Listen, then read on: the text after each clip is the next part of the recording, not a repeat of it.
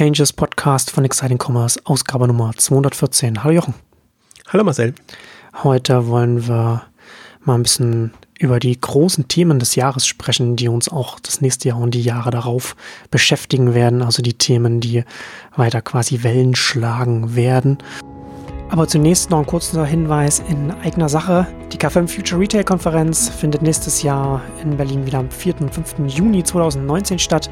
Und dafür kann man jetzt die K5 Team Tickets kaufen. Das heißt, für 299 Euro pro Person kann man da zur K5 kommen. Das gilt ab einer Bestellung von drei Tickets und das gilt für Händler, Marken und Hersteller. Also K5 Future Retail Konferenz in Berlin am 4. und 5. Juni nächstes Jahr mit dem K5 Team Ticket für 299 Euro pro Person. Da würde ich jetzt gar nicht mit viel Vorgeplänkel hier noch machen, sondern direkt einsteigen in das erste Thema. Und das ist äh, so ein bisschen unser aktuelles Lieblingsthema, äh, die Logistik, die Logistikkrise, die uns die ganze Branche beschäftigt. Äh, du hattest ja, ich glaube, du, also meines Wissens nach bist du der Erste gewesen hier in Deutschland, der relativ früh da schon davor gewarnt hat, dass das ein Flaschenhals ist, dass das ein Problem wird, dass es nur eine Frage der Zeit ist, bis das ein größeres Problem wird. Und jetzt sind wir so ein bisschen an den Punkt gekommen, spätestens nach, nach, äh, nach dem vorletzten Jahr, nach 2017, jetzt 2018, alle aufgewacht. Und die großen Logistikdienstleister im konstanten Krisenmodus haben so ein bisschen den Eindruck. Ja, lassen Sie sich nicht so anmerken, aber äh, versuchen Sie jetzt sich durch Preiserhöhungen und durch andere kurzfristige Lösungen in Anführungszeichen da ein bisschen rauszuwinden, aber de facto ist es schon so. Ich meine, wir hatten ja damals die DHL-Strategie-Geschichten zum Anlass genommen, um uns Gedanken zu machen. Ja, relativ, eine relativ frühe Ausgabe haben wir da mal gemacht. Das war noch ja.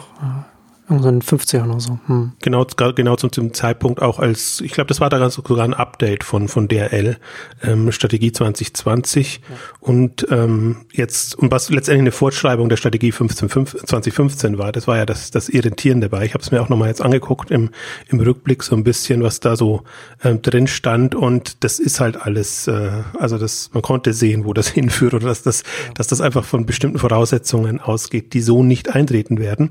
Umso spannender wird jetzt eigentlich so, jetzt müsste ja dann Anfang nächsten Jahres das Update kommen, Strategie 2025. Also wenn mhm. es wieder eine, eine also wir machen so weiter wie bisher und äh, wird, dann wird's äh, bedenklich. Aber ich glaube jetzt, was dieses Jahr alles passiert ist, mit Managementwechseln, mit im Prinzip ja Umstrukturierung, mit Einstampfen von bestimmten Bereichen, mit Preiserhöhungen, mit, also ist ja wirklich, äh, also ist ja extrem. Also deswegen, das ist schon immer, das wird natürlich von Unternehmen so nicht als Krise verkauft, aber wenn man das jetzt mal von außen betrachtet oder sich auf andere Branchen äh, ähm, von anderen Branchen her sieht, ist das schon eigentlich extreme Krise und ähm, der Handel, der Onlinehandel muss sich extreme Sorgen machen, auch wenn das, ich finde das immer sehr faszinierend, wie das, wie das abgebildet wird, wie das auch PR-seitig gefahren wird. Also das ist ja sehr, geht ja weiter wie bisher. Wir, mhm. wir machen unsere PR-Meldungen, also hin und wieder berichten wir über die Umstrukturierung, aber dann machen wir mhm. im Wesentlichen über ihre irgendwelche in Anführungszeichen Innovationsthemen irgendwelche Gimmicks, Schnickschnack, Sachen, die, die jetzt nicht wirklich was Grundsätzliches ändern wollen. Und das wird auch mal so weiter ähm, propagiert und weitergetragen in Medien. Also deswegen finde ich auch, das finde ich auch mal so das, das Irritierende daran, dass man, dass, dass auch die Medien. Naja, aber es ist ja für, für DHL ist es ja auch ein bisschen so, ne? Die Versäumnisse von DHL, äh, die muss ja DHL nicht ausbaden. Nee, DHL ist ja, ne? Also die Kapazität, sind halt an der Kapazität und die machen halt weiter. Aber was dann halt am, am Markt dann verloren geht, da hat halt der Onlinehandel hat dann halt das Nachsehen. Genau. Und DHL und Hermes oder so werfe ich das ja auch nicht vor. Also das ist hm. legitim, dass die ihr PR so machen, dass, dass ja. sie gut dastehen. Wem ich es vorwerfe, ist, ist der Branche den, den äh, Branchendiensten und allen anderen, die ja das nicht so weiter aufgreifen müssten und quasi da sich vom PR-Kahn spannen, spannen lassen müssten, sondern die ja genau jetzt andersrum sagen können. Ja. Jetzt hinterfragen wir das mal und jetzt wollen wir aber bewusst andere Infos haben und jetzt wollen wir einfach mal klar wissen, wie soll denn das Problem jetzt gelöst werden. Und das ist so das, was mich halt irritiert das sind alles keine Lösungen. Also wenn, dann sind es kurzfristige Lösungen, um meinetwegen Personalprobleme und äh, meinetwegen auch Profitabilitätsprobleme in den Griff zu bekommen, aber keine Lösungen, die wirklich die Flut der Pakete bändigen werden, geschweige denn irgendwie eine, eine Struktur reinbringen. Und ich glaube, was klar geworden ist, also man, mir uns ohnehin schon länger, dass, dass das Prinzip, wie heute Paketlogistik betrieben wird, einfach an eine Grenze stößt. Das heißt, es muss ein grundsätzliches anderes Verständnis, andere Strukturen, äh, andere Herangehensweise kommen Äh, wobei, ja, jetzt man sich natürlich fragt, ja, was soll denn da kommen? Und wir sind ja so gewohnt, äh, wie es, wie es heute läuft. Ähm, aber die, die also kann, kann man beantworten in bestimmten Richtungen, kann man, also wir sagen ja immer Spezialisierung und, und unterschiedliche Dienste, sehr viel, äh, also sehr viel vielfältiger als bisher. Ähm, aber es kommt ja nicht mal ansatzweise etwas ähm, von den Paketdiensten selber. Ja. kommen nur als Lösung quasi die Paketshops. Wir bringen euch die, die äh, Pakete nicht mehr nach Hause, sondern legen sie irgendwo ab, wo es für uns halt bequem ist. Das ist letzten Endes die einzige Innovation, die die Nadel ein bisschen bewegt hat. Ja, wenn man so nicht, so, nicht mal eine Innovation. Das, naja, aber ich meine, ja, ne?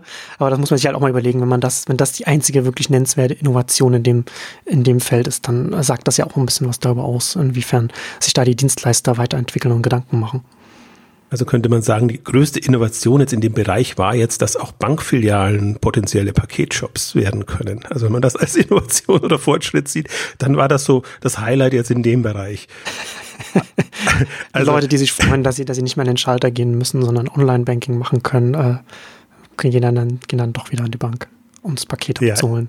Äh, also ich glaube, der, der Deutsche muss irgendwie so äh, zumindest in Paketdiensten äh, verschrien sein als jemand, der gerne Schlange steht hm. und gerne da auf, auf sein ja. Paket wartet. Das ist ja das Punkt, der Punkt, den, den ich ähm, also der mich stört an, an der Lösung in Anführungszeichen, dass es halt keine Lösung ist, weil es für mich nicht nur Aufwand bedeutet, sondern weil ich da wieder stehe. Und äh, solange sie das nicht so hinbekommen, dass man da nicht stehen muss, also wie jetzt zum Beispiel bei Packstation, das ist ja der einzige Grund, warum man eine Packstation tatsächlich noch einem Paketshop vorziehen kann, weil das einfach eine Lösung ist, die, die unabhängig funktioniert. Da gehe ich hin und dann hoffe ich nicht, dass ich anstehen muss. Eigentlich sind nicht so viele Fächer da. Also das sind nicht groß genug, um dann anzustehen. Genau. Also das, das ist, das ist, äh, der Engpass ist da auch irgendwie implizit gelöst.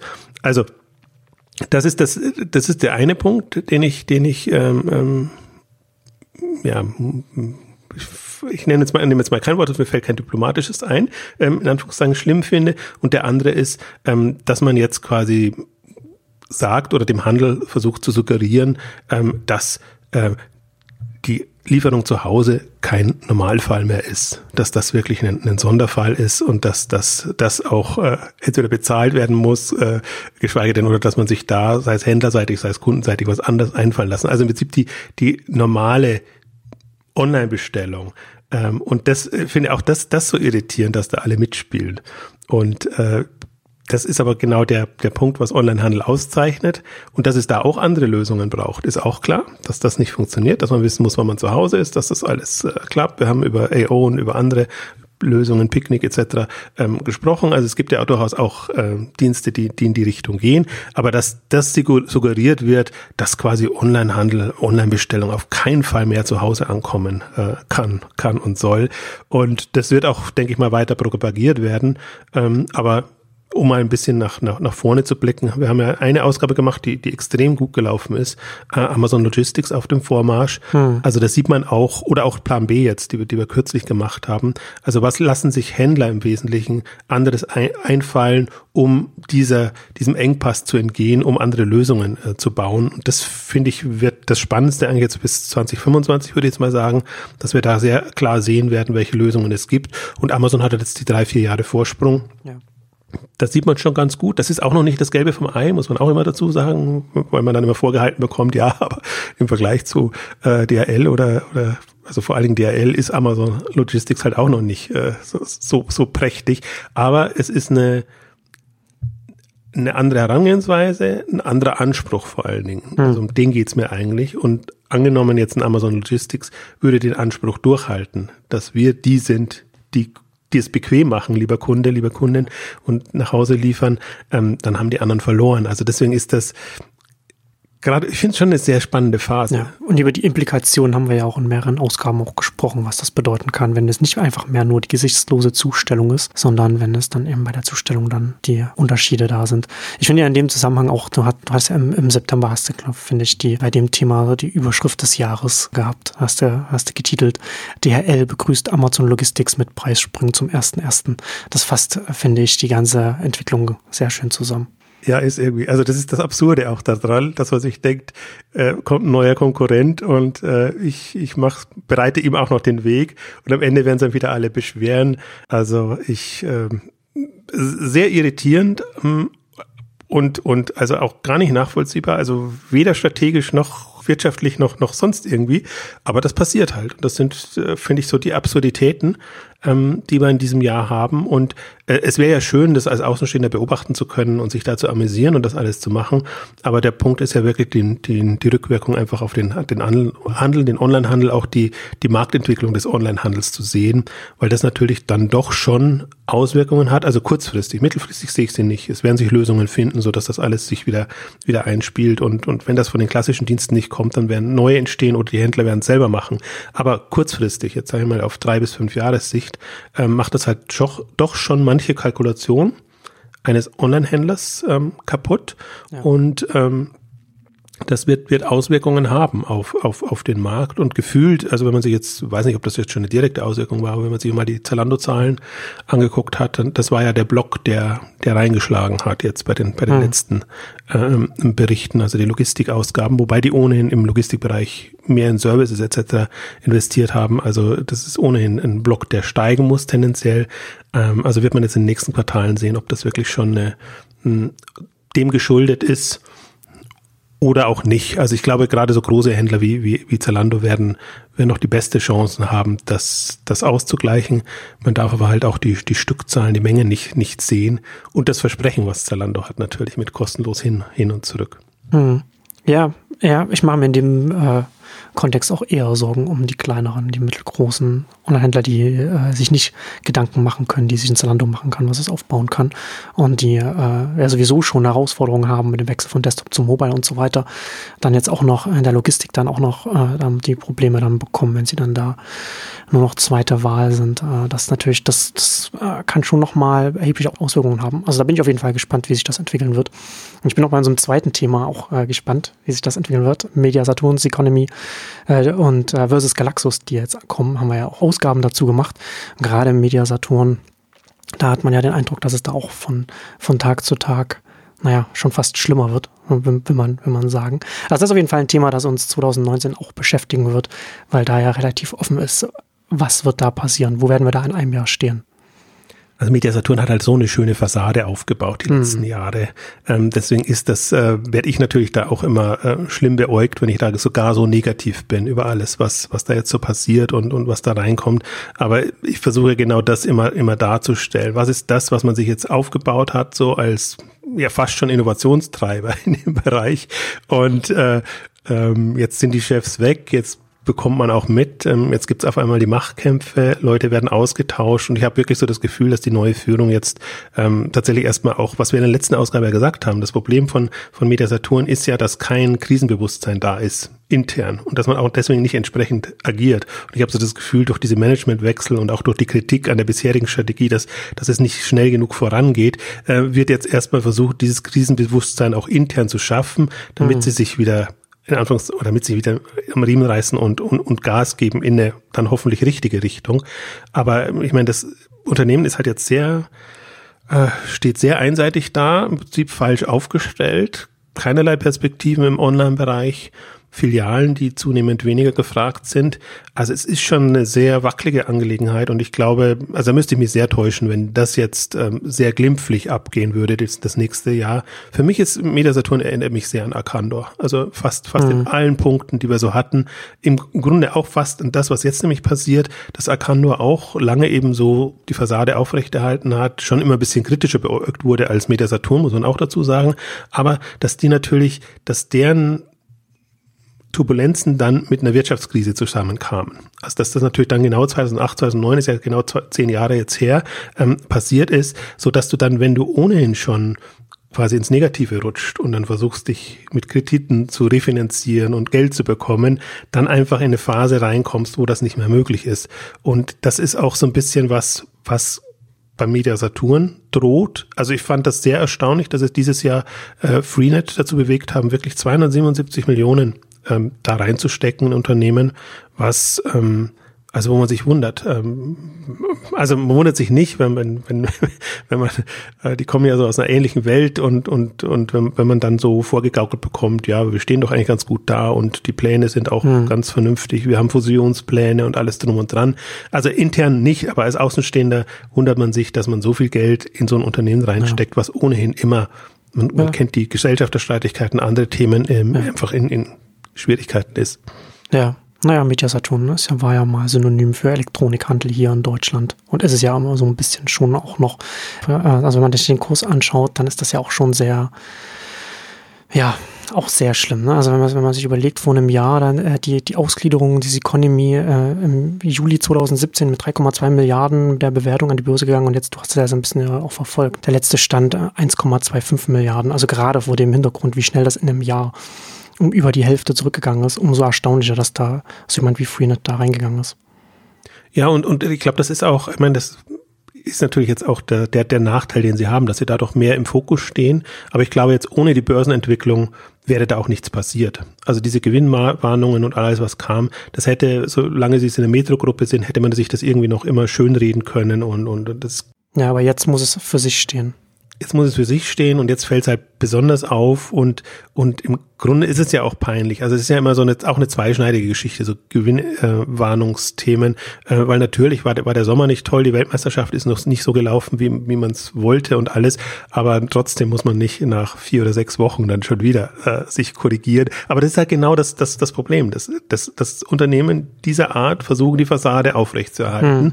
und dann nicht mal sagen, okay, jetzt machen wir einen Schnitt und das sagen wir mal wirklich, uns geht schlecht und äh, wenn es uns besser geht, dann umso besser, sondern dass man immer gerade so am Limit versucht, noch die Fassade aufrechtzuerhalten und das, das irgendwann ähm, bröckelt das und das ist, da ist Mediasaturn nicht das erste Unternehmen, ähm, das, das das in der Form macht, aber das, das, was ich halt gerade in der Börsenentwicklung oder in dem Kontext sehe, ähm, es sind keine Lichtblicke mehr da.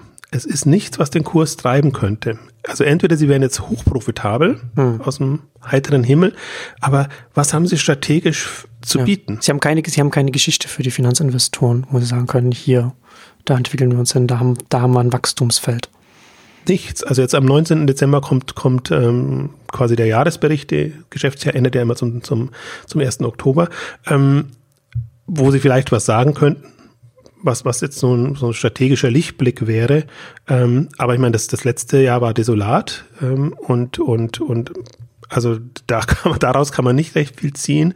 Und die Frage wird jetzt wirklich sein, ähm, was, was sie daraus machen. Also ich glaube, das, das Thema be, äh, beschäftigt uns noch ähm, länger, aber da haben wir eine ausführliche Ausgabe dazu gemacht, kann man dann darauf verweisen. Aber interessant ist es ja sozusagen, das als Vorlage für alles, was an Newcomern kommt. Und deswegen ist ja Galaxus so interessant vom, vom Timing her oder AO oder, oder andere, die da jetzt ähm, im Prinzip die Gunst der Stunde nutzen könnten. Und ich glaube gar nicht so äh, nutzen, wie sie es könnten gerade, weil, weil es wirklich, äh, wenn man sich mal vor Augen führt, in welcher Not ein, ein Media Saturn gerade ist, ähm, könnten alle, die jetzt sagen, ähm, also die, die jetzt sagen, das ist, das ist eine Chance, wirklich sehr aggressiv einfach zeigen, ähm, ja, den, den Markt können wir gewinnen. Und Galaxus ist insofern noch ein, interessanter Fall. Ich meine, die sind jetzt mit Elektronik gestartet, auch ähm, mit dem, den Sortimenten, sehen sich aber jetzt ja nicht als, äh, also in der Schweiz haben sie ja Digitech als, als Marke, jetzt als Elektronikversender, sondern eigentlich ist interessant jetzt, ähm, ob man nicht über den, ähm, über das Thema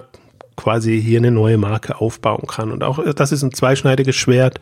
Ähm, ich bin noch nicht so glücklich mit, mit Galaxus, mit dem USB, den sie haben und, und wie sie wie sie den Markt in Anführungszeichen erobern wollen, aber andererseits, sie sind ja auch nicht so lautsprecherisch unterwegs. Also sie haben das lange angekündigt und man ist dann immer enttäuscht, dass dann eigentlich, äh, dass das alles so lange dauert oder so, sind jetzt auch mit der Beta-Version gestartet und so. Im Grunde ist mir das sympathisch, hm. weil man dann sagt, okay, wir, wir testen mal, wir gucken mal, was geht und was nicht geht. Natürlich so als äh, Außenstehender würde man sich immer wünschen, so eine große Kampfansage und jetzt geben wir mal Gas. Aber das haben wir bei Rakuten ja auch erlebt, dass das äh, allein nur sagen, wir geben Gas und und tun es dann nicht, bringt es auch nicht. Also dann ist mir so ein Ansatz ähm, sympathischer. Und der Punkt ist ja so ein bisschen, auch da, also die Analogien sind immer so ein bisschen schwierig, aber wenn man mal sieht, ähm, Quelle ist untergegangen damals, Zalando ist aufgestiegen, Jetzt kann man sich überlegen, was aus Media Saturn wird. Und ich glaube tatsächlich auch noch, dass durchaus eine Zerschlagung, also muss es nicht untergehen, sonst kann eine, Zerschlagung, Restrukturierung, wie auch immer das dann am Ende aussehen wird. Ähm, und das bietet halt immer Potenzial für Newcomer, jetzt nicht genau in dem Segment und nicht genau als Ersatz. Äh, so, so einfach, glaube ich, ist es nicht. Aber einfach um, um, um Chancen, äh, Marktchancen da nutzen, zu nutzen und, und entsprechend äh, voranzugehen. Genau. Und zu dem Thema und den anderen Themen hier haben, haben wir ja auch schon Ausgaben gemacht. Also wer die nicht gehört hat und da tiefer reingehen will, sage ich jetzt schon mal, das verlinken wir dann auch in den Shownotes. Da kann man dann nochmal tiefer reingehen in die einzelnen Themen. Und da kommen wir zum nächsten Thema. Haben wir jetzt schon ein bisschen so über die Börse geredet und reden wir jetzt über die Börsengänge. Da gab es ja dieses Jahr einige. Am meisten kannst du wahrscheinlich von Westwing schwärmen. Gab natürlich andere Home24, Farfetch und, und andere. Und auch aus China kam ein bisschen was. Aber lass uns doch vielleicht mit Westwing einsteigen. Ja, also im Prinzip der war es, glaube ich, auch sogar der letzte. Und ähm, naja, Westwing war für mich so, also ich fand ja interessant, äh, also A, erstmal, wir hatten die ganzen Börsengänge, muss man auch sagen, dass nach einer ziemlichen Flaute jetzt eigentlich das wieder hochgekommen ist und ich glaube auch jetzt wieder, wieder stoppt, weil jetzt die Börse einfach nicht mehr, nicht mehr mitspielt. Ähm, Westwing fand ich in, in Kombination mit Home24 so interessant, weil, weil ja beide zu einer, zu einer ähnlichen Zeit hm. ähm, jetzt an die Börse gegangen sind und einfach sehr, sehr unterschiedlich. Also für mich war Home24 das Unternehmen, was es gerade noch so an die Börse geschafft hat, also was wirklich äh, Kapitalprobleme hat und was, wenn man so, äh, also wenn man es bewundert formulieren will, äh, genial war, eine, eine Riesenbewertung, vergleichsweise hohes äh, Kapital, das dazu geflossen ist, ähm, inzwischen auch entsprechend eingebrochen, aber jetzt sagen wir mal so, der Börsengang war genial, aus meiner Sicht aber so ein bisschen die, die der letzte Strohhalm äh, für ja. Home24, die sich ja davor immer so mit, äh, mit ja, alle paar halben Jahre in einer, einer Kapitalrunde äh, über die Runden äh, gehangelt haben. Ähm, und ich habe es ja auch, habe ich auch so geschrieben als, als Befreiungsschlag und einfach jetzt als Möglichkeit, um zu gucken, ähm, wie weit kommt man damit. Aber ich bin auch nicht sehr angetan von dem, was ähm, Home24 strategisch momentan macht. Ähm, also das ist, äh, also sprich mit der ersten Bestellung profitabel zu sein und ähm, nicht so sehr Richtung Kundenbindung zu arbeiten, sondern eigentlich sehr kurzfristig das hinzubekommen, weil das, das bremst sie strategisch aus. Ja. Und ähm, Westwing im Vergleich zu genau andersrum, die haben eigentlich sich kleiner gemacht, als sie sind, haben ihre internationalen Beteiligungen schon gleich angekündigt, dass sie verkaufen wollen, haben sich eigentlich ähm, vergleichsweise bescheiden ähm, präsentiert, haben auch weniger Geld bei weniger Bewertung eingenommen und ähm, ganz, also wenn ich Home24 also als Rocket-typischen Börsengang sehe, dann ist für mich äh, Westwing eben genau das nicht. Westwing erinnert mich mehr an Zalando, äh, Home24 mehr an den Rocket-Börsengang. Äh, und das also ist genauso, wie man, wie man die Unternehmen und auch die, auch die Unternehmenskultur so ein bisschen, also würde ich zumindest so sehen würde, genauso hat sich das jetzt auch beim Börsengang weiterhin fortgesetzt. Bei Home24 sehe ich schon als ein sehr, sehr Rocket-typisches Unternehmen und Westwing ja äh, schon, wie du schon sagst, äh, mehr Richtung Zalando. Ja, Westwing macht halt so sein eigenes Ding. Ja. Also die, die sind zwar bei, bei, bei Rocket drin und dran, aber, aber lassen, gefühlt lassen sie sich da nicht so ähm, vereinnahmen oder auch der, also witzigerweise auch nicht so sehr den Druck, sie nehmen den Druck nicht so auf und, und ähm, haben, liegt auch daran, dass sie halt eigene Vorstellungen haben. Eine andere Vorstellung von Strategie, eine andere Vorstellung von, von wie muss Marketing funktionieren. Und da ist Home24 doch sehr in der, in der klassischen Rocket-Denke drin. Mhm. Und dann natürlich auch solchen Argumentationen sehr viel offener. Und ähm, also das war für mich jetzt so mal die, war im direkten Vergleich interessant. Was, was ich auch interessant fand, war, war Farfetch äh, in diesem Jahr einfach mal ähm, auch Einblicke zu bekommen. Auch ein, ein, ein enorm, in Anführungszeichen, erfolgreicher Börsengang, äh, wo man sich fragt, wie, wie kommt so eine Bewertung zustande ähm, bei, bei, bei so einem Thema, wenn man da ja. mal reinguckt. Haben wir ja auch darüber in den Exchanges auch schon gesprochen, ne? dass äh, der, der Gründer sehr gut im Verkaufen. Ja, und, und ähm, naja, das, das einzige, das Problem, was wir hatten mit, oder was man generell mit, mit Farfetch hat, dass sie halt versuchen, den klassischen Handel zu retten und äh, dass sie nicht so sehr eine, eine strategische Perspektive aufmachen, jetzt wie kann wirklich die Zukunft des, äh, des Luxussegments ähm, aussehen. Hm. Und ähm, alles, was sie sozusagen an Kapital eingesammelt haben und an Themen haben, ging eigentlich eher so in die Richtung, ähm, wir, wir retten die Welt, die bestehende Welt. Und ähm, ja, deswegen ist das ähm, also großes, großes Fragezeichen. Ähm, also ist natürlich ein relevanter Player und macht, macht auch den anderen ähm, Schwierigkeiten, muss man schon auch dazu sagen. So ist es nicht, aber interessant ist ja immer die, die strategische Sicht dann einfach nochmal hinzubekommen, äh, nochmal zu sehen und einfach äh, zu gucken, wie, wie, wie sind sie aufgestellt. Und jetzt kann man ja verfolgen, wie das läuft. Sie haben seit im Prinzip sehr, sehr ungeschickt. Äh, vom Timing her hätte das einfach ein, früherer Kursgang sein müssen, weil sie eigentlich jetzt schon ähm, ja ihre Investments so gemacht haben, dass negativere Gewinnzahlen rauskamen. Also insofern wird es ganz schwierig für die jetzt dann äh, zu zeigen, dass sie wieder zurück zu alter Stärke quasi kommen. Ähm, interessanterweise hat ihnen die Börse das nicht übel genommen, also zumindest beim Börsengang, dass sie das so gemacht haben, haben sie auch ganz gut ähm, kommuniziert, dass das alles quasi Investments in Technologie etc. sind und es nicht so sehr mhm. in, im, im, operativen Geschäft. Aber ist natürlich schon eine, eine, eine schwierige Geschichte, wenn du genau dann ähm, ja viel Geld ausgibst oder eigentlich schon kurz bevor du viel an die Börse gehst, viel Geld ausgehst. Eigentlich macht man es ja so, dass man sagt, ich gehe an die Börse, damit ich Geld habe, um das dann entsprechend ähm, zu investieren. Ähm, also muss man, muss man auch mal gucken. Ähm, aber im, im Prinzip, was, was interessant ist ja jetzt im, im ähm, Modebereich haben wir jetzt so viele Unternehmen an der Börse. Also das, das ist wirklich, äh, da kann man sich sehr gute Meinung bilden von Zalando, Farfetch, Boohoo, ähm, Asos, äh, Boost, äh, wie sie alle heißen. Also groß, klein in unterschiedlichen Märkten. Ähm, das ist wirklich eine, eine also das, das, das bringt uns und die Branche schon sehr viel weiter. Und so sehe ich ja im Grunde immer noch auch die Börsengänge, ähm, dass das einfach sehr viel mehr an, an, an Insights, ähm, an, an Wissen ähm, kommt. Und ähm, ja, um es nur kurz noch zu erwähnen, wir hatten, also was, was natürlich extrem war in diesem Jahr, die ganzen chinesischen, japanischen äh, Börsengänge, äh, wo Unternehmen einfach, die man ja nicht kannte und in der Regel nicht kennt, weil sie bei uns nicht aktiv sind, zu enormsten Bewertungen an, an die Börsen sind. Interessant auch einfach, dass da schon die, die, die Mobile-Geschäftsmodelle äh, gang und gäbe sind. Das finde ich dann immer das, das Interessante, dass man dann schon Einblicke bekommt. Ich tue mich immer sehr schwer, das dann ähm, direkt einzuschätzen, welche Relevanz hat das und, und ist das wirklich ein tragfähiges Geschäftsmodell?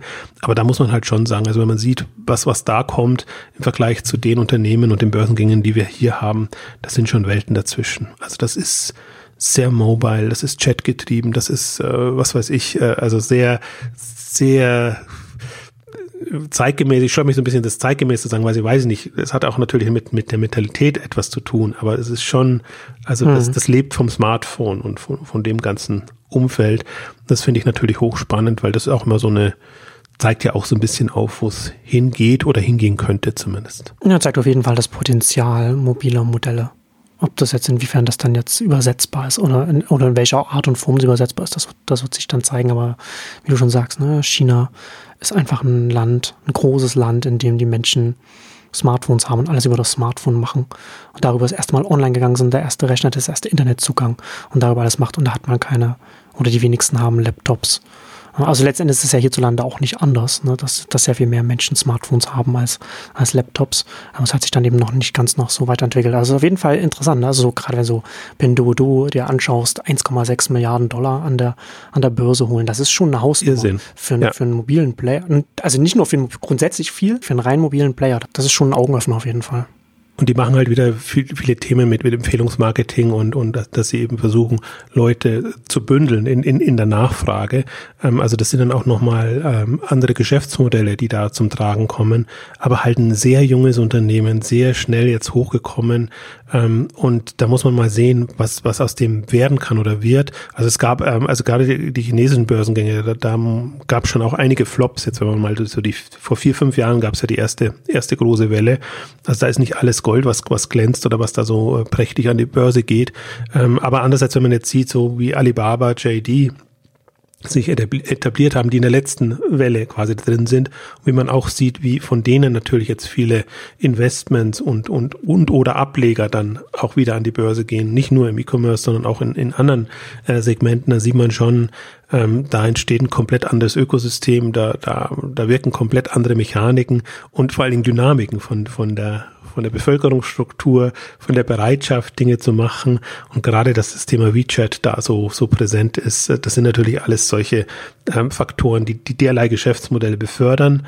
Ähm, muss man auch wieder sehen, wir hatten ja eine, eine Zeit lang, und das ich versuche das schon immer im Hinterkopf zu behalten. Wir hatten ja eine Zeit lang auch diese ganzen Gaming-Anbieter, die an die Börse gegangen sind, die von Facebook profitiert haben, bis irgendwann Facebook das nicht mehr so äh, erlaubt hat oder die, die Welle durch war. Die sind ja alle, die Singers und, und wie sie alle heißen, sind ja alle irgendwann kollabiert. Also muss man schon gucken, ähm, sind das Unternehmen, die dann auch selber tragfähig sind oder profitieren die jetzt wirklich nur als quasi Huckepack-Anbieter von, von, von diesen ähm, Ent Entwicklungen? Und das ist, ist, ist für mich die offene Frage. Naja, also meine letzten Endes der, der Onlinehandel der Nullerjahre war ja auch Huckepack auf Google. Also letzten Endes braucht man ja irgendwo, wo man, aufsetzt. Ne? Also das, sind, das sind halt einfach andere Dynamiken, andere Plattformen, auf denen man dann die Distribution des eigenen Handelsangebots dann hochzieht. Ja, es ist, ist interessant, ne? gerade weil ähm, ich, ich, ich bin gespannt, wie sich das jetzt in den westlichen Ländern entwickeln wird, weil man da nicht an iOS vorbeikommt und Apple erlaubt solche Plattformen nicht. Also ein WeChat, wenn es nicht groß wäre, würde es auf iOS nicht zugelassen. Also ich bin gespannt, wie, wiefern sich das mittelfristig, langfristig noch auswirken wird. Aber ja, grundsätzlich auf jeden Fall ein sehr spannendes Thema. Ja, also und um den Bogen zu stammen jetzt zu, den, zu, zu wie sagt man, den Bogen zu spannen, so muss man sagen, zu den Unternehmen des Jahres, weil da haben wir nämlich ein, genau. ein Unternehmen drin, ähm, äh, tatsächlich Westwing und ähm, es gibt, also ich bin ja, ich neige ja immer dazu, es gibt so Unternehmen, die sind wir mir, also da könnte ich ewig lästern drüber und, und andere, wo ich wirklich sehr, sehr schwärmen könnte weil, weil ich einfach Strategie interessant finde, äh, irgendwie die Entwicklung interessant, auch im Prinzip, wie, wie, wie so, wie sie sich dann wieder in Anführungszeichen berappeln, wenn sie auch durch, durch Krisen durchgehen. Und da hat mich eigentlich äh, neben Picnic Westwing in diesem Jahr mit am meisten fasziniert. Auch da haben wir eine Ausgabe gemacht, glaube ich, die auch sehr schon sehr, sehr schwärmerisch äh, wurde. Aber gerade weil du sagst, Huckepack auf Google ähm, und und ich gucke ja eigentlich immer so nach Unternehmen, die die auch sich selbst tragen können. Und deswegen lange äh, immer Fan, weiter auch Fan von Shopping-Clubs und diesen, diesen Ansätzen, weil die diese Stammkundenbindung haben und weil, wenn man das geschickt spielt, man einfach sehr viel unabhängiger reagieren kann. Und für mich ist, ist Westwing einfach so ein Fall, ähm, der das ähm, beispielhaft durchexerziert gerade. Und ähm, ich war in den letzten Jahren sehr, sehr skeptisch, was Westwing angeht, weil sie ähnlich, also immer mit, im Kontext mit, mit Home 24, halt teilweise, dann hatten sie wieder Wachstum, kein Wachstum, dann gehen sie wieder ins Negative und dann wusste man nicht, ist das wirklich tragfähig oder verzetteln sie sich dann nicht irgendwie. Und ähm, jetzt haben sie ja kommuniziert, auch zum Börsengang, dass sie die letzten zwei Jahre mehr oder weniger, ja, haben sie sich auch relativ zurückgezogen ähm, zur Reorientierung, um nicht zu sagen Rückbesinnung genutzt haben, ähm, aber sich sehr treu geblieben sind. Das finde ich das Faszinierende. Also sie haben, sie haben im Prinzip immer noch die, den Ansatz, den sie von Beginn an verfolgen. Also jetzt gar nicht unbedingt als Shopping-Club, sondern als Marke im Home-and-Living-Bereich, die einfach mit Aktions- und, und Club-Elementen äh, von ihnen lebt. Ähm, aber die, die Idee immer noch, äh, ihr Ansatz, da ihr, sie nennen es Shoppable Magazine, das ist jetzt nicht so mein, mein Lieblingsbegriff dafür, aber das, was, was eine, was, was, was Zeitschriften früher gemacht ja. haben, ähm, Inspiration zu bieten und dann eben auch Impulse zu setzen. Ähm, das ist ihre Philosophie und ich finde halt, die haben sich jetzt, ähm, also sind einerseits treu geblieben, haben sich im Marketing, dadurch, dass sie eben sehr Instagram nutzen, sehr, sehr sich da verbessert haben, äh, ihre Welten besser inszenieren und zwar nicht nur in den E-Mail-Kampagnen, mhm. sondern eben auch öffentlicher. Ja. Haben wir ja auch schon in, in der Westwing-Ausgabe drüber gesprochen. Ne? Und das ist natürlich auch so eine Entwicklung, die einem Westwing sehr in die Hände spielt. Da kann man Instagram auch äh, sehr schön visuell bespielen, wie man äh, vorher den, den E-Mail-Kanal bespielt hat. Ja, und dann kann man auch sein Westwing Now als, als klassischen Shop oder Angebot ähm, machen, was mich am Anfang auch eher irritiert hat, ob man sowas macht oder machen muss oder ob man sich da nicht irgendwie untreu wird. Aber jetzt, ich habe diese Woche ja darüber berichtet, über ihren Interior Design Service mit den Stylisten, hat mir damals auch schon ähm, anklingen ähm, lassen, aber jetzt habe ich es mal auf der Webseite gesehen und auch das sehr smart äh, umgesetzt, äh, ob 25 Euro Beratung für einen Raum, äh, also klang jetzt so, als ob ihnen die Leute da die Türen einrennen, also kommen sie eher nicht mehr nach. Also wie man das dann bepreist und macht, weiß ich nicht, aber die haben das so mit dem Vorher-Nachher-Effekt eigentlich sehr smart dargestellt.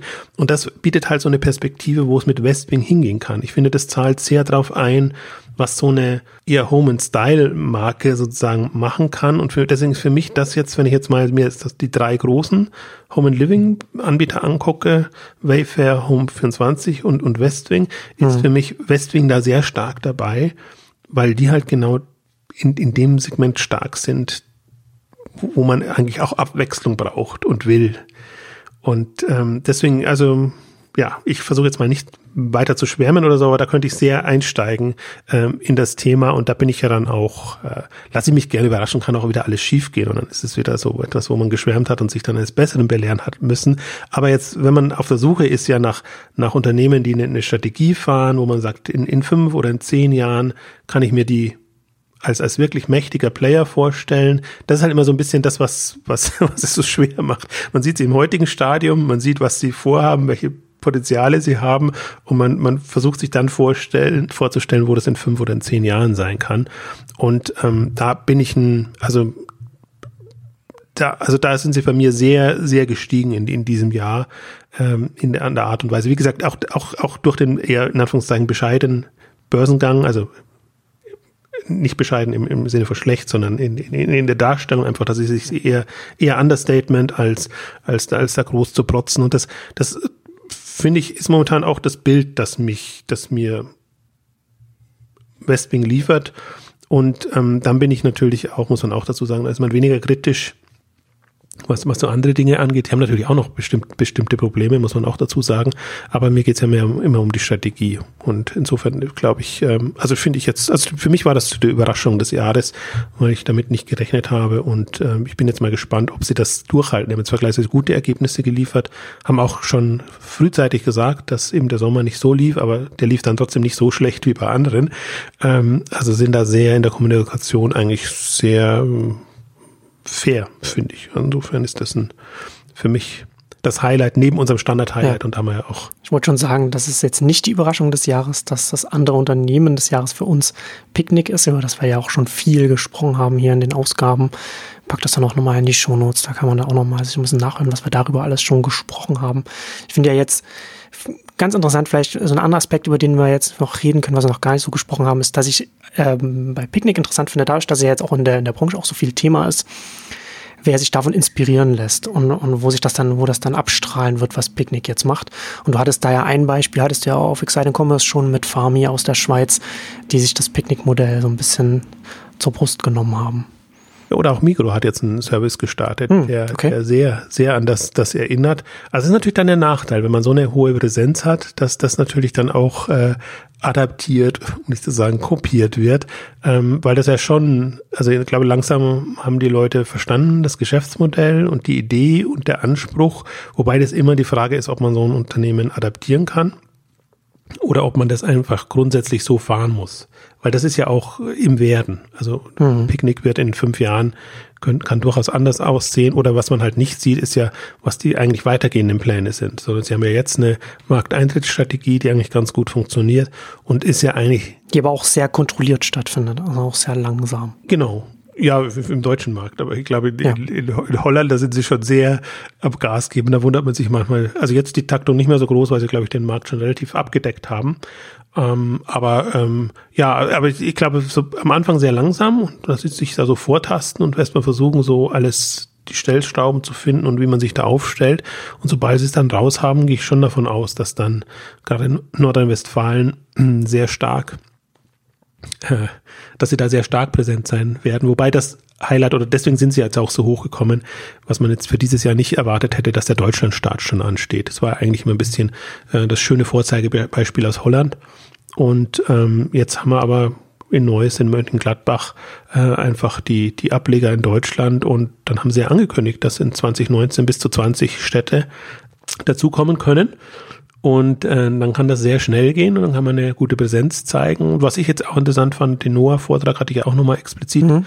ähm, darauf hingewiesen, dass sie jetzt auch Zahlen auch da einbauen. Also das war natürlich jetzt eine Investorenkonferenz vielleicht dann noch eher, aber sonst haben sie sich eigentlich immer zurückgehalten und eher so, auch ihr Pitch war eigentlich eher immer, was das Konzept ist und was es quasi an Ersparnissen, Ersparnissen bringt im Vergleich zu klassischen Online-Supermärkten, aber auch klassischen Supermärkten. Und das war natürlich, irgendwann war das ausgereizt als Thema. Also das konnte man fast schon auswendig aufsagen.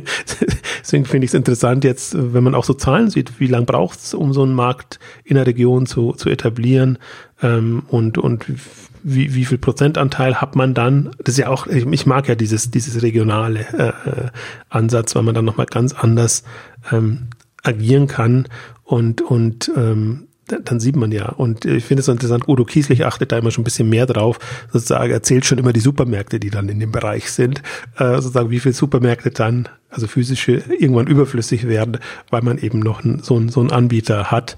Mhm. Und das wird eigentlich, müsste eigentlich in, in, in Holland schon zum Tragen kommen.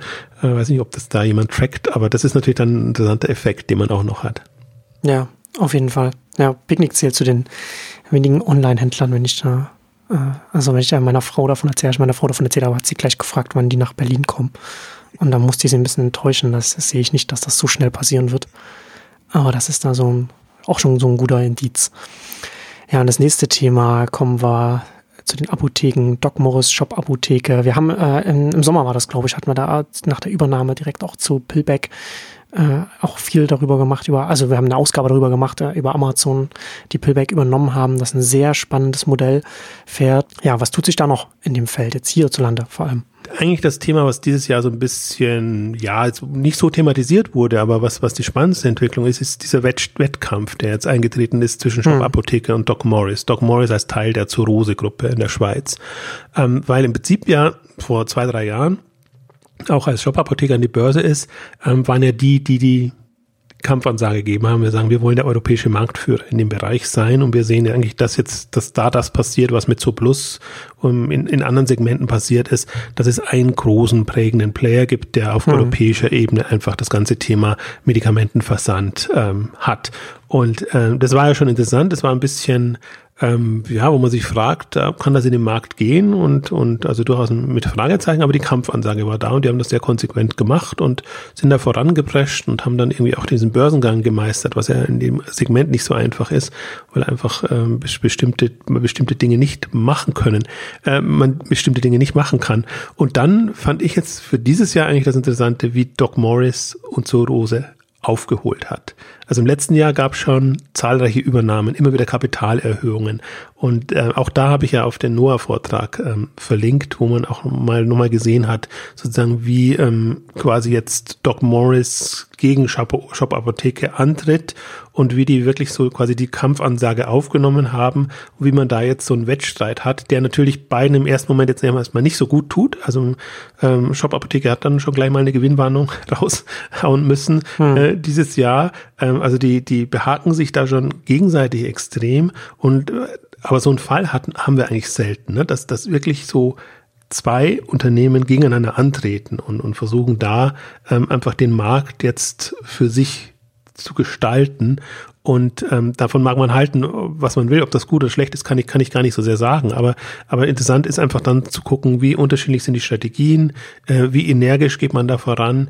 Und ich finde halt jetzt, was die Aufholjagd jetzt von Doc Morris angeht, das ist schon extrem, was in diesem Jahr passiert ist. Also die haben sich so ziemlich alle ähm, größeren ähm, Online-Apothekenversender ähm, geschnappt, ähm, zugekauft, ähm, haben dann eben auch noch einen Marktplatzanbieter aus, der, aus Spanien sich dazu gekauft.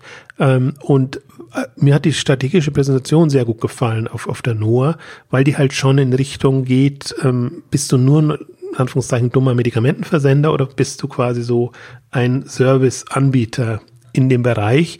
Ähm, das sehe ich jetzt so noch nicht, aber man unterschätzt dann immer was, was in dieser ganzen Zurose-Gruppe dann schon da ist an, an Kompetenzen, mhm. Angeboten. Also sie haben eben auch so ein, also Pillback ganz würde ich es nicht nennen, aber sie haben auch so ein Angebot, wo es eben darum geht, dass du deine, deine Pillen quasi äh, vorsortiert im, im, im, im, im Päckchen geliefert wirst.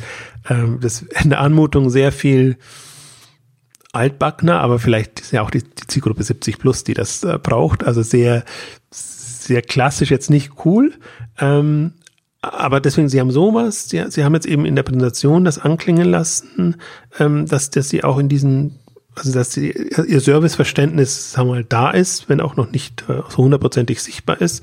Ähm, und das sind für mich alles so, so Themen, die eben anstehen. Und gerade der Markt ist ja jetzt, und es gab gerade diese Woche jetzt wieder die, die Meldung, dass die rezeptpflichtigen, also dass die Online-Apotheken auch rezeptpflichtige Medikamente versenden, verschicken können, dass das wohl jetzt so kommt und das ist nicht mehr so, also es sind ein paar Hürden, äh, Knüppel werden noch in den Weg gelegt, weil die, die stationären Apotheken natürlich ähm, extrem äh, Gegenlobbyarbeit leisten.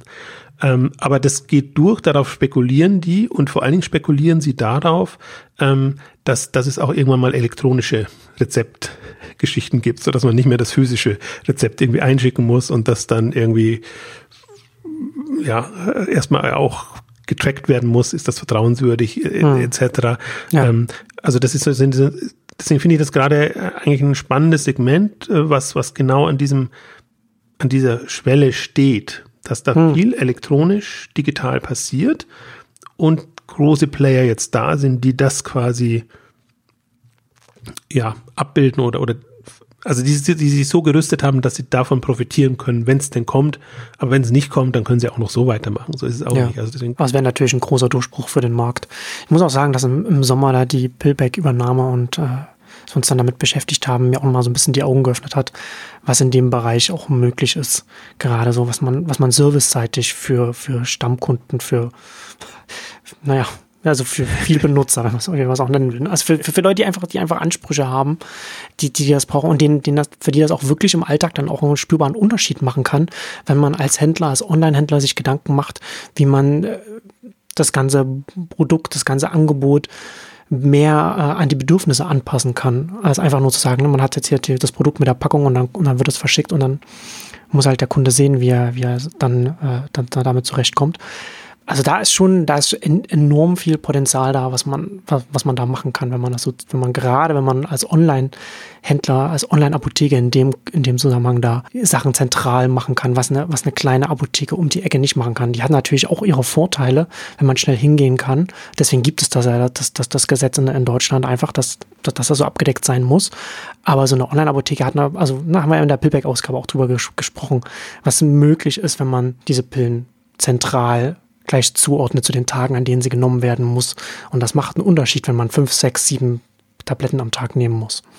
Ja, auch die Geschäftsmodelle, die man dann bauen kann. Ne? Genau. Erlösströme, ähm, wie, wie du es anbietest, wie du es als, als Service, ähm, Abo, keine Ahnung, ähm, komplett andersartig anbieten kannst und wie du dann halt der allumfassende Versorger, äh, Provider in dem Bereich wirst, ist ein komplett anderes Verständnis. Und das finde ich auch das Interessante an dem, dem Markt, weil wir da ja immer noch sehr klassisch vom Online-Händler herkommen. Und so war ja quasi eine, eine Online-Apotheke, war ein Online-Shop, ähm, der noch dazu äh, wenig Spanne hatte und um eigentlich sehr ein undankbares äh, Geschäft. Und ähm, muss sich jetzt überlegen, ob es in Richtung Service-Provider geht. Ein Thema, was auch noch relevant ist, was ich jetzt nicht anklingen lassen habe, was auch in der Doc Morris-Präsentation kommt, ist auch das, das Telemedizin oder Teleberatung äh, hm. erlaubt wird oder dass das erleichtert okay. wird. Ähm, hat jetzt nicht unbedingt, ob das die Apotheke macht oder ob das ein Mediziner macht, weiß ich nicht, aber dass man kombinierte Services ähm, ja.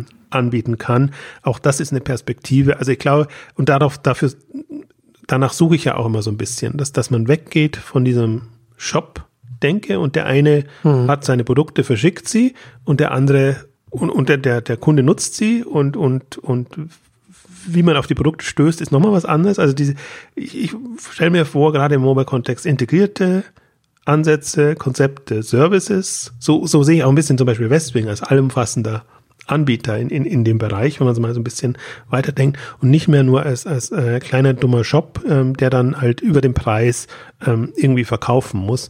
Und ähm, deswegen glaube ich da durchaus, dass eine Ausdifferenzierung da noch stattfinden kann. Also das ist halt jetzt nur das Interessante, dass wir diese zwei großen Player haben und die so gegeneinander antreten, weil sie eben beide die Chance sehen, ähm, da europäischer Marktführer zu werden und das ähm, entsprechend hinzudrehen. Und da sehe ich halt jetzt gerade auch Doc Morris schon ein bisschen im Vorsprung. Also sie sind, finde ich, ähm, in dem, was sie konzeptionell anbieten, schon etwas weiter als Shop Apotheke, wobei man immer die Frage sein muss, ist man da der Treiber oder wartet man ab, bis einfach die Möglichkeit da ist und macht's dann. Also das ist ja alles ein bisschen spekulativ, weil bestimmte Entwicklungen noch nicht so absehbar sind. Aber konzeptionell finde ich jetzt, äh, in, fand ich in diesem Jahr de definitiv Doc Morris ähm, spannender und ähm, meine einzige Skepsis ist dann immer, in der Theorie ist das alles so einfach, ähm, ob man es dann auch entsprechend so umgesetzt ähm, bekommt. Aber deswegen fand ich jetzt auch zum Beispiel die, die Noah-Session fand ich sehr bemerkenswert, weil eben da ähm, beide Anbieter, also Doc Morris und mir fällt leider jetzt gerade der, der, der, der Name des, äh, des Marktplatzes nicht ein, ähm, beide da waren. Also dass man so ein Gefühl bekommen hat, äh, wie, wie ticken die, die jeweils und ähm, dann ähm, bin ich jetzt mal gespannt. So, jetzt haben sie gerade nochmal, auch jetzt die letzten zwei, drei Wochen eben 200 Millionen Euro oder Schweizer Franken in dem Fall ähm, als Kapitalerhöhung ähm, eingenommen, um schon, sie haben ja einen, einen sehr großen, ähm, sehr große deutsche Online-Apotheke äh, übernommen, um die natürlich bezahlen zu können. Das war auch so ein Halb-Halb-Deal, also ein Teil in Bar, ein Teil in Anteilen etc. Ähm, also die sind da richtig M&A-mäßig ähm, hm. Unterwegs und haben so Gas gegeben ähm, in, in diesem Jahr, dass ich mir gedacht habe, Wahnsinn. Also erstmal hat erstmal ich bin vielleicht deshalb so positiv, weil ich so, so skeptisch war, weil sie im Prinzip alles übernehmen, was so eine gewisse Umsatzgrößenordnung hat. Und man weiß ja durchaus, dass bestimmte Unternehmen einfach dann vielleicht nicht so solide sind, dass das eher so wirkt, als ob man sich da wahnsinnig viel Umsatz jetzt dazugenommen hat, aber im Grunde es dann nicht halten kann, weil einfach die Margen so, so äh, sinken. Deswegen fand ich die Kombination jetzt interessant. Sie übernehmen die, haben aber gleichzeitig strategisch einfach nochmal einen anderen andere Vorstellung, was daraus werden kann. Ähm, also kann man vorstellen, dass wir das Thema im nächsten Jahr auch nochmal ein bisschen eingehender beleuchten, weil gefühlt eigentlich das jetzt so eine der ersten, vielleicht nach dem Sportbereich, im Sport gab es die ganzen Fitness-Services, Angebote, ähm, ein Thema sein kann, wo man auch tatsächlich dann mal sieht, was so an integrierten Services äh, da möglich wird. Auf jeden Fall ein Feld, bei dem ich gespannt bin, was da auf der Geschäftsmodellseite da noch kommen kann. Und da kommen wir jetzt zum letzten Thema. Ich gucke mal meine Notizen, über welchen Onlinehändler wir noch gar nicht gesprochen haben. Also ein sogenanntes Amazon. Was ist, was, was machen die denn? Wer hätte gedacht, dass, dass Amazon noch als, als Thema kommen muss? Ähm, ja, wobei wir hatten da jetzt auch äh, ja sehr viele Ausgaben in, in diesem Jahr gemacht. Über, über smarte Geschäftsmodelle, über Logistik, über also ja. Kreuz und Quer, eigentlich immer eher so die Themen, die, die ähm, ja, aus unserer Sicht spannend sind, aber in der Branche wird ja eigentlich immer, und das ist ja so ein bisschen, was ich so als, als Thema in diesem Jahr sah und was, wo ich gar nicht so richtig weiß, finde ich das gut oder nicht gut, ähm, Amazon als der Über-Online-Händler quasi, der alles platt macht und gegen, gegen den man keine Chance hat und daraus immer, daraus immer so gerastert wird hm. Amazon als der Große im Onlinehandel übersieht man ja, und das ist ja immer so mein Thema, was passiert jenseits von Amazon. Ja. Und das war ja das Thema Media Saturn, da ist ein riesiger, den man der online kein Pendant hat. In vielen anderen Segmenten gibt das auch noch. Also deswegen ist ja immer die Frage, was, was erachtet man als groß und worauf ja. stellt man sich ein, worauf fixiert man sich? Genau, so ein bisschen so die indirekte Prämisse, dass man davon ausgeht, dass schon alles abgesteckt ist online und dass keine weitere Verteilung von offline zu online stattfindet. Und das ist ja beides in keinem Fall Tatsache. Also deswegen also die, die Aussagen dann immer Amazon, ich weiß gar nicht, was die genauen Zahlen sind, 40, 50 Prozent des Onlinehandels geht äh, über Amazon oder mit Marktplatz äh, noch mehr, dann entsteht immer der Eindruck, als ob das die, die Übermacht ist und als ob das so bleibt.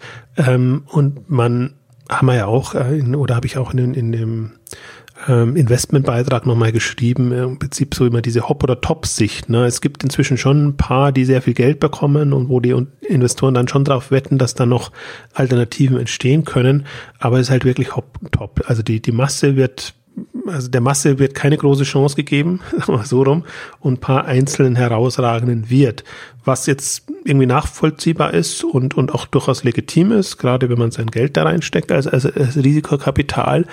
Aber da bin ich halt nicht so, also das, das kann ich nicht so sehen oder kann ich nicht, noch nicht so wahrnehmen und so ernst nehmen. Schon als Amazon als starker Player, ja, und wir, wir, wir. Das, also das, das, kann man dann einfach nicht, das muss man, kann man einfach nicht von der Hand weisen. Ist ein starker Player, hat seine Stärken. Aber wie jedes andere Unternehmen muss man bei Amazon halt auch sagen, können die Stärken auch gleichzeitig die Schwächen sein.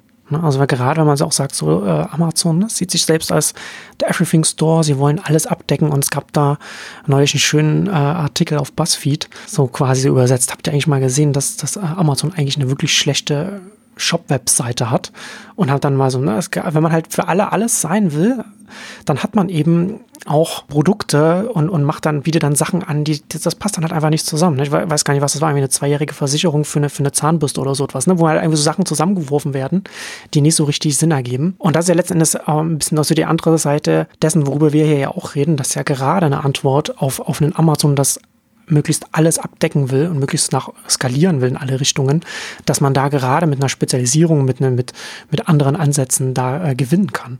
Also gerade, das ist nicht, und das ist ja auch nicht, dass eine Not oder dass man sich an irgendwas mit was Kleinerem zufrieden gibt, sondern genau damit, wenn man sagt, jemand möchte alles abdecken, dann kann man mit einer Spezialisierung denjenigen angreifen an der Stelle, an der er verwundbar ist. Also ich, ich würde auch sagen, also wir haben ja ein, ein Thema, was ich ja ohnehin sage, was, was die größte Schwäche von Amazon ist, ist, Amazon will alles für alle sein. Das, das ist ein großes Manko, da kann man rangehen. Und das zweite Problem, was ich sehe, auch bei mir persönlich oder generell, Amazon hat ein Trash-Problem aus meiner Sicht. Also das ist unglaublich, ähm, wie du wieder auf der Seite dich noch zurechtfinden willst, wie du die Qualität der Produkte der Anbieter einschätzen willst, äh, wie du teilweise auch ähm, diese Vermischung aus, aus Werbung und, und wirklich Amazon-Angeboten, mhm. also das ist alles schon ein sehr schwieriges Unterfangen. Also eigentlich alles, was Amazon immer stark gemacht hat, dass man wirklich sagt, ähm, ich empfehle dir das, was du gebrauchen kannst und wie du es gebrauchen kannst, aus einem ja wirklich Kundenbedürfnis-Kontext, wird jetzt so ein bisschen ad absurdum geführt, weil man, man hat natürlich den ganzen Werbebereich, den man aufbauen muss, also Sponsored Products oder wie das alles heißt, Product Ads und, und keine, also kreuz und quer, das, das ist eine, ich finde, ist eine Flut an Themen. Ich meine, unser eins Blick achtet jetzt noch so drauf und blickt blickt's ein bisschen, weil, weil er ja äh, versucht rauszufinden, wie ist so eine Seite aufgebaut und mit wo verdienen sie mit was Geld. Aber ich nenne es mal bewusst äh, ein bisschen, bisschen übertrieben Trash-Problem. Ähm, der, der Eindruck, der dann entsteht, ist wirklich, wie kann es sein, dass ein Produkt, keine Ahnung, beim einen ein Zehntel dessen kostet, was es beim anderen kostet? Zum Beispiel. Ähm, also ich finde, das, das fällt einem dann immer auf, wenn man mal spezielle Produkte sucht, die, die nicht so gewöhnlich sind. Also bei den klassischen irgendwie Elektronik und Apple und, und, keine Ahnung, da fällt einem das ja nicht so auf. Aber wenn du, wenn du mal speziellere Themen hast, dann denkst du dir, ach, Irrsinn. Und dann haben sie ja die ganzen China-Händler und, und all die ganzen Geschichten. Also was, was ja auch immer wieder hochkommt in, in, den, in den Debatten in der Branche. Ähm, aber ich glaube, selbst aus, aus, aus Sicht der Kunden ist das ein, ein Manko, was im Grunde jeder Anbieter hat, der, der ultimative Selektion, ultimative Auswahl bieten will, ähm, wenn da die Filter nicht klappen und wenn du dann noch äh, mit also quer reingehst mit, mit, mit Hinweisen, Verzweigungen oder so. Also ich sehe das als große Baustelle bei Amazon gerade. Hm. Also das ist jetzt in dem Sinne, man kann bei Amazon immer schlecht Kritik ähm, üben, weil was funktioniert, wenn es funktioniert, dann funktioniert und dann, dann geht's so. Aber das kann man sich ja mal auch nüchtern als Außenstehender betrachten. Und gerade jetzt, wo er alle in diese Richtung gehen, Plattform heißt ja quasi alles für alle und ein, ein massig Sortimente da reinzubringen. Und ähm, ich finde, Amazon ist das eine Modell, eBay ist ein anderes Modell. Alle müssen jetzt versuchen, Struktur reinzubringen, müssen trotzdem noch Aktivierungselemente drin haben, müssen Geld verdienen. Ähm, und da, die, gerade die lukrativsten sind natürlich dann Anführungszeichen auch die schäbigsten tendenziell. Ähm, die, also das ist alles. Ja, das ist genauso plattformübergreifend, diese Herausforderung. Ne? Wenn man alles abdecken will, wenn man möglichst groß werden will, möglichst viele Interaktionen auf der Plattform haben will, dann hat man halt als ein, als ein Facebook oder ein Twitter hat man mit Falschinformationen zu kämpfen, als ein Marktplatz hat man dann mit Fälschungen zu kämpfen. Äh, Händler, die äh, Produkte verkaufen mit einem, wo eine Marke draufsteht, was dann, was es dann einfach gar nicht ist. Oder auch ein Produkt verkaufen, was dann letzten Endes das gar nicht ist, was man da anbietet. Ich meine, das kommt ja auch mal hoch. Also Amazon hat schon ein Qualitätsproblem und geht das ja auch an und das schlägt ja dann oftmals über die Stränge, dass eben dann Händler ja ausgesperrt werden, die bestimmte Dinge machen, die nicht da sind und dann ist immer die Frage, warum trifft jetzt genau den? Ähm, kann man dann diskutieren. Ähm, aber ich sehe jetzt da auch noch nicht, also das, ich sehe jetzt noch keine Lösung. Also ich sehe die Baustellen, ich sehe die Effekte, hm. äh, die man naja. hat. Also ich glaube, dass wie das, was ich vorhin sagte, ne, unter, jedes Unternehmen, die, die Stärken eines Unternehmens sind auch die Schwächen und auch, auch bei, bei Konzepten sind die Stärken auch, können auch gleichzeitig die Schwächen sein. Und eine Stärke einer Plattform ist, dass sie möglichst viel abdecken kann. Aber der Nachteil ist eben auch, dass dadurch man gewisse als Plattformanbieter eine gewisse Kontrolle verliert und das dann einfach stattfinden kann, dass dann falsche Sachen äh, oder wie du sagst, Trash stattfindet. Ne? Also so ein Windows ist auch eine große Plattform gewesen seinerzeit und, und hatte deswegen auch das Problem als große Plattform, dass dann einfach so Malware und, und Programme einfach statt, stattfinden, die schlimme Dinge machen. Ne? Also das ist schon, das ist schon so, so ein Thema. Äh, und, und was du vorhin gesagt hast mit der Werbung, da ist das auch so, wo ich mich bei Amazon jetzt auch äh, zunehmend auch mit, damit beschäftige, ist, ich finde es ja sehr faszinierend, wie sie organisatorisch aufgebaut sind, so diese separaten Profit Center, wo wir mal drüber gesprochen hatten, möglichst autonome Teams, wo sie relativ viel gleichzeitig machen können und wo sie auch in so einem gewissen Startup-Modus selbst als großer Konzern noch vorankommen können. Aber es hat natürlich auch den Effekt, dass man sein eigenes kleines Reich optimiert und gar nicht das große Ganze auch mit, mit, betrachtet. Und gerade bei der Werbung, finde ich, kann man das schon langsam auch so ein bisschen sehen. Da war neulich auch, ich glaube, im Wall Street Journal war, da war so ein Artikel darüber, ähm, dass sie bei diesen Baby Registries äh, nennt man das. Also, also wenn ein Baby zur Welt kommt, dann kann man eine Einkaufsliste anlegen auf Amazon und dann können Leute dann da Geschenke dann darüber, dass man weiß, was man geschenkt, die Leute wissen, was man geschenkt haben möchte.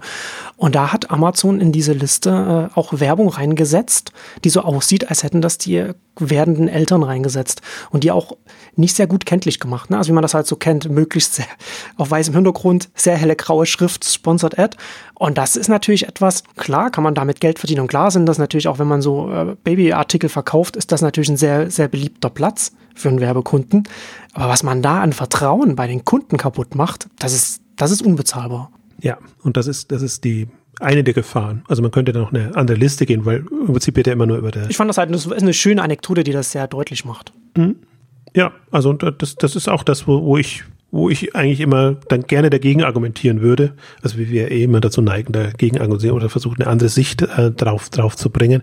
Also das ist alles also ich verstehe alle, die das so hochhalten und hypen, aber da geht es ja meistens darum, andere zu motivieren, irgendwie voranzugehen oder eben auch zu motivieren, etwas nicht zu machen, weil eben Amazon, Amazon schon da ist. Aber ich glaube, man muss sich immer mal wieder ver vergegenwärtigen, was sind auch die, die ungelösten Fragen. Und ich glaube, das ganze Thema äh, gute Filter, schöne Aggregation, also die klassischen Webthemen, ähm, wird man immer haben und äh, das lebt oftmals von der Spezialisierung, außer man geht davon aus, künstliche Intelligenz, Big Data und die schönen Hype-Begriffe, die da kommen, die werden das alles von ganz allein lösen. Ähm, Glaube ich aber nicht, ähm, sondern es braucht irgendwie schon konzeptionelle Ansätze an der Herangehensweisen und ähm, wir kommen immer wieder auf das Thema Mobile zurück. Ähm, also das finde ich ist noch ganz, ganz am Anfang und da, da glaube ich, das ist, man ahnt gar nicht, wie am Anfang das ist, weil, weil wir da also wenn wir in zehn Jahren zum Beispiel zurückschauen äh, werden. Ähm, was wir jetzt gar nicht als Thema drin hatten, aber was, was für mich natürlich auch eins ist, das ganze Thema ähm, irgendwie, welche Rolle hat eigentlich der Online-Shop noch? Wir haben es bei, bei, bei Doc Mois und Co. ein bisschen anklingen lassen. Ich glaube, ähm, das Thema Shop als Analogie zum zum Offline-Shop hat sich überlebt. Äh, man muss wirklich in, in Anwendungen, in Services denken und ähm, denen, denen das gelingt, ist auch ein Dauerbrenner-Thema bei uns. Ähm, die haben dann die besten Karten auch in, in der Mobile-Welt, dann einfach diese, diese Services so zu stricken, dass sie auch ins Leben äh, der, der Menschen passen. Und ähm, dieser ganze Umbruch muss auch noch passieren. Ähm, also deswegen, wir haben noch ähm, viele Themen. Es war jetzt eher so eine Rückblicksausgabe, aber äh, wenn man jetzt mal nach, nach vorne blickt, nur da, da kann man auch das machen sie ja eh ohnehin fast schon mantraartig.